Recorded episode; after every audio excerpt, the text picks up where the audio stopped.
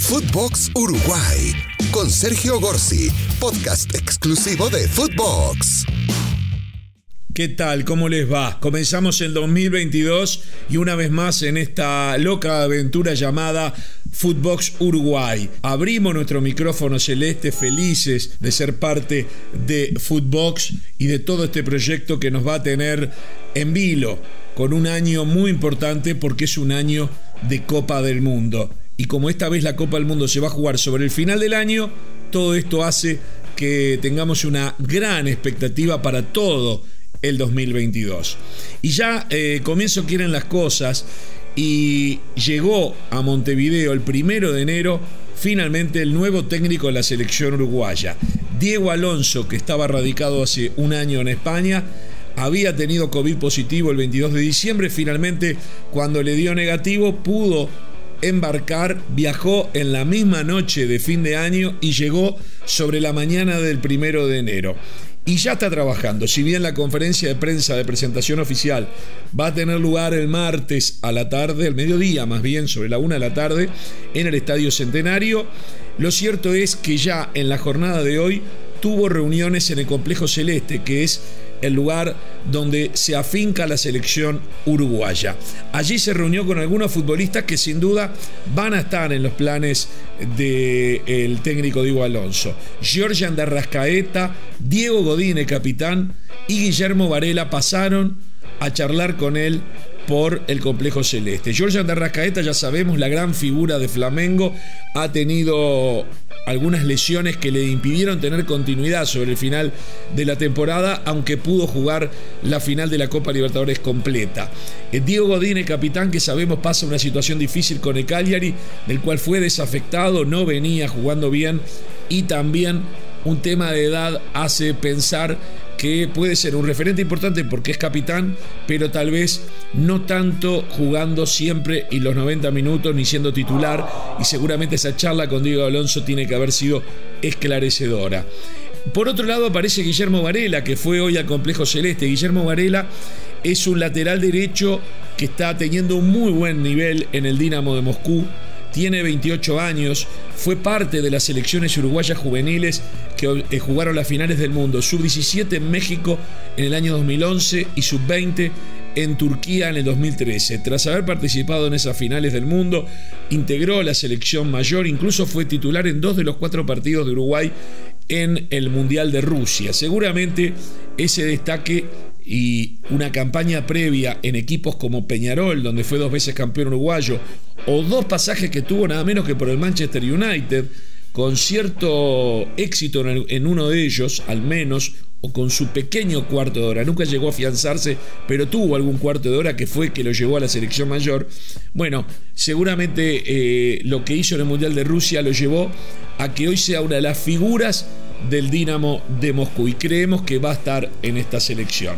El, mm, mañana les dije va a ser la conferencia. Hay algo interesante. El 10 de enero, eh, Diego Alonso ya anunció al bajar del avión va a comenzar a entrenar con los juveniles sub-17 y sub-20, las actuales selecciones sub-17 y sub-20, va a ser un selectivo de esas, de esas dos combinados para que entrenen y aprendan a jugar como jugarían Paraguay y Venezuela. Uruguay tiene que jugar con Paraguay el 27 de enero en Asunción. Pues bien, ese equipo va a entrenar a ser Paraguay de local dirigido por los mellizos Barros Esqueloto. Mientras que Uruguay después va a jugar de local contra Venezuela. Pues bien, esos juveniles van a entrenar para ser, en los pocos entrenamientos que haya, de la Venezuela visitante en Montevideo es una forma novedosa que va a tener Diego Alonso de entrenar a los titulares en el poco tiempo que va a tener y además porque seguramente va a haber jugadores que nuevos, como por ejemplo mencionamos recién a Guillermo Varela, que no va a ser el único jugador nuevo. Se habla de un zaguero, el Lele Cabrera, con quien él ya dialogó, zaguero de 30 años, de muy buen nivel en el español, en el Deportivo Español eh, de Cataluña, en la Liga Española. El Lele Cabrera es además nieto, es hijo de un jugador, de un buen jugador, pero es nieto del Pepe se hacía una gloria del fútbol uruguayo de los años 50 y 60. Eh, el Lele Cabrera ya tiene 30 años, tuvo un pasaje por Atlético Madrid hace mucho tiempo, pero tiene un eh, muy buen eh, currículum en el fútbol español y ahora está siendo realmente muy, pero muy importante en el Deportivo Español. jugó precisamente el Lele Cabrera ante eh, Maxi Gómez eh, días pasados. Eh, Valencia le ganó en, esta última fecha al Valencia de, Maxi Gómez. Maxi Gómez es el centro delantero de Valencia y Lele Cabrera zaguero. Ganó Lele Cabrera el duelo porque ganó Español. Hay que decir que Maxi Gómez, que ha sido hombre de selección en los últimos tiempos, no viene haciendo goles y eso es algo que le preocupa a la selección. De hecho, había perdido convocatorias con el maestro Tavares. Habrá que ver qué hace Diego Alonso eh, próximamente. Cavani jugó hoy su tercer partido consecutivo en el Manchester United. Eso es muy importante. En el primero de los tres partidos hizo un gol aunque no había tenido una buena actuación. Luego volvió a jugar y anduvo bien en dupla con eh, Cristiano Ronaldo. Hoy fue titular aunque su equipo perdió y está séptimo, muy mal ubicado en la Premier. Pero para nosotros lo que nos importa es Cavani. Y Cavani, primero que nada, tiene minutos. Hizo un gol nada más en tres partidos, pero está teniendo minutos, jugando 90 minutos. Es una persona que con buen estado físico tiene cuerda para rato. Estábamos muy preocupados porque los últimos seis meses prácticamente no había jugado y las pocas oportunidades que tuvo, el no estar con fútbol, no las había podido aprovechar. Así que ahora por lo menos fútbol empieza a tener y todavía le quedan algunos partidos más de aquí hasta la próxima convocatoria. No, hay duda que va a estar convocado. Eh, Luis Suárez y Josema Jiménez estuvieron en la victoria de su equipo Atlético Madrid ante el Rayo Vallecano. Venía de cuatro derrotas seguidas el equipo de Simeone, se cortó esa racha, Suárez yo lo vi muy activo en los primeros 20, 25 minutos, luego bajó un poco el rendimiento, sigue peleado con el gol, lleva como 12 partidos sin hacer goles, si sumamos Champions, Liga Española y Selección Uruguaya, realmente está peleado con el gol. Lo vi bastante activo en los primeros minutos, luego como siempre va decayendo físicamente. Y como también pasa con Simeone, en los últimos 25-30 minutos es sustituido. Preocupa la situación futbolística de Luis Suárez. José Jiménez después de 35 minutos perseguido por lesiones, perdón, de 35 días perseguido por lesiones, volvió a jugar. Estuvo, fue titular, jugó los 90 minutos y eso también es una buena señal para el técnico Diego Alonso. Eh, Alonso. Dicen que Suárez termina el contrato, no dicen, termina el contrato el 30 de junio. Lo que dicen es que podría irse a Estados Unidos a la MLS a jugar en el Inter de Miami. Todavía falta para eso. Ronald Araujo sigue siendo titular indiscutible en el Barcelona, que a pesar del brote de COVID logró la victoria ante el Granada. Lo más trascendente del fin de semana fue la gran victoria del Getafe, con cuatro uruguayos. Mauro Arambarri, que ha sido jugador de selección en el medio campo y fue, fue titular, obviamente. Y el Getafe, que puso cinco defensas contra Real Madrid. Real Madrid controló el partido, 74 minutos de, 74% eh, de posición de balón contra apenas 26% del Getafe. Pero lo cierto es que en defensa de los cinco defensas, los dos laterales son uruguayos. El Zorro Suárez, que ha sido convocado más de una vez por el maestro Tavares, y Matías Olivera, eh, Olivera por izquierda, que está siendo reclamado y que creemos va a tener posibilidades con Diego Alonso.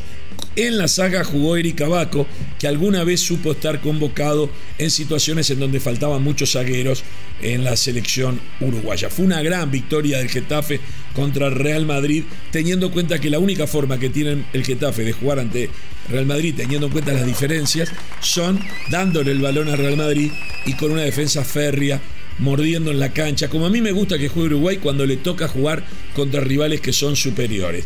Por ahora sigue ganando el Getafe, que está recuperando posiciones y está comenzando a zafar del peligro del descenso. Otro tema que preocupa a la selección uruguaya es el de Naita Hernández, para mi gusto titular indiscutido en una selección, uno de los mejores rendimientos, eh, jugador de mediocampo que Tavares lo usaba últimamente como lateral pero que está teniendo un problema personal, un problema particular, una denuncia a su ex esposa eh, por violencia de género, eh, bueno, ha generado todo un revuelo y un requerimiento de captura. Viajó en un vuelo privado cerca de fin de año rumbo a Italia, donde juegan el Cagliari, pero aparentemente si no se soluciona la parte legal, hay una contrademanda de él contra su esposa, nosotros no vamos a juzgar el hecho porque no tenemos los datos ni el conocimiento, es un tema judicial. Lo que me importa del lado del fútbol es que Nathan Nández, si tiene un requerimiento de captura, tal vez no se presente o no quiera venir eh, tan rápido a Uruguay hasta que no resuelva este problema. Desconozco, estoy simplemente tocando de oído. Lo que sí es seguro que Nathan Nández se bajó del avión en Italia y tuvo COVID positivo. Hablando de COVID positivo, eh, Valverde, que había tenido positivo, ya salió de, del COVID y estuvo en el banco. No tuvo minutos, pero estuvo en el banco en la derrota de Real Madrid contra Getafe. Así está el panorama de algunos de los futbolistas.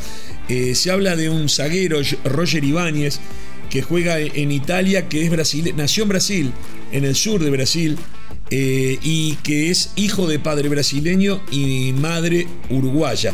Obviamente cualquier hijo de padre o madre uruguayo automáticamente tiene la doble nacionalidad. Jugó una vez en la sub-23 de Brasil, pero oficialmente todavía, si es citado por una selección uruguaya, puede sin problema participar en campeonatos oficiales. Se habla de que tiene muy buenas condiciones y que podría ser citado también por Diego Alonso. Algunas de las cosas que uno trata de deducir de una lista que va a darse a luz el próximo viernes. El viernes sabremos la primera lista no de convocados finales, de reservados del exterior y que nos va a dar una idea de lo que puede llegar a pasar. Lo importante también es que con esta lotería del COVID, con estos contagios masivos que se están dando en el mundo entero, lo lógico es que la lista que normalmente podía haber sido para dos partidos de 25 o 30 jugadores, para mí va a ser una lista que se va a acercar más a los 40 futbolistas que a los 20.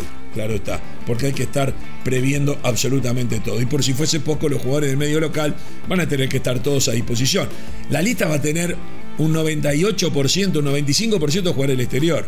Pero bueno, ante un brote, cualquiera que haya nacido en Uruguay y que sea futbolista profesional debería dar una mano, cosa que se está dando en algunos clubes a nivel internacional. Señoras y señores, cerramos nuestro primer contacto de este año 2022. El micrófono celeste está más abierto que nunca porque aquí estamos para seguir los pasos de los clubes y la selección uruguaya, para estar en contacto con los uruguayos, estén donde estén, a través de todas las plataformas de podcast en esto que es Footbox Uruguay. Señoras y señores, el viernes les contaré cuál es la primera lista de reservados del técnico Diego Alonso después de 16 años del maestro Tavares. Vamos arriba a la celeste, no pasa nada, acá estamos, para mi gusto hubo buenas noticias durante el fin de semana y ya comenzamos a vivir las próximas dos fechas de la eliminatoria. Footbox Uruguay con Sergio Gorsi, podcast exclusivo de Footbox.